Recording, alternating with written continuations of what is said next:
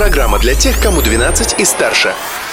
Колесо истории на «Спутник FM.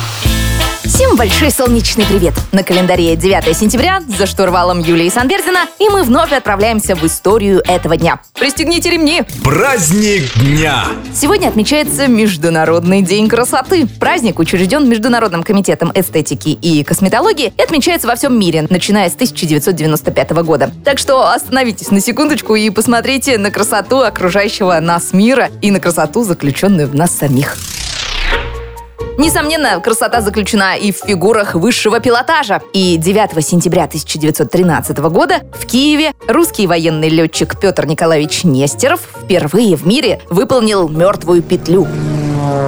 Свое название «Мертвая» петля получила из-за того, что долгое время существовала лишь в расчетах на бумаге и не выполнялась практически. Петр Нестеров же сделал собственные расчеты и был настолько в них уверен, что даже не пристегнул ремень, совершая мертвую петлю. И это при том, что кабина его самолета была открытой. Многие считали, что Нестеров выпадет. К счастью, он оказался прав. В верхней точке петли центробежная сила так прижала его к сиденью, что летчик смог успешно завершить маневр. Эта воздушная фигура положила начало высшему пилотажу, а мертвую петлю стали также называть петлей Нестерова. События дня.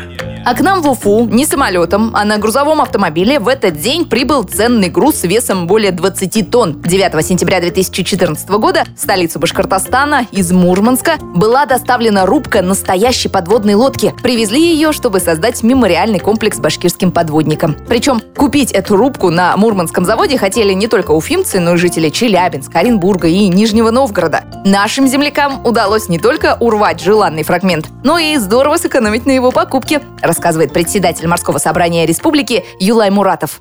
Мы блефанули в плане того, что у нас такие деньги есть. Приехал я туда, составил протокол о намерении покупать эту рубку. Она единственная была на всю Россию. А потом уже мы обратились к нашим адмиралам, героям России, генералам о том, чтобы они помогли нам эту рубку дешево купить. В конце концов, директор этого завода не выдержал, позвонил мне сам, сказал, со всех сторон меня атакуют ваши земляки, вы за сколько хотите купить. Если вы до сих пор не видели мемориальный комплекс с башкирским подводником, то вот вам веский повод прогуляться сегодня по Уфимскому парку Победы. Об истории этой даты на этом все. Продолжим завтра, ведь прошлым нельзя жить, но помнить его необходимо. Юлия Санбердина, Спутник ФМ. Колесо истории на «Спутник FM.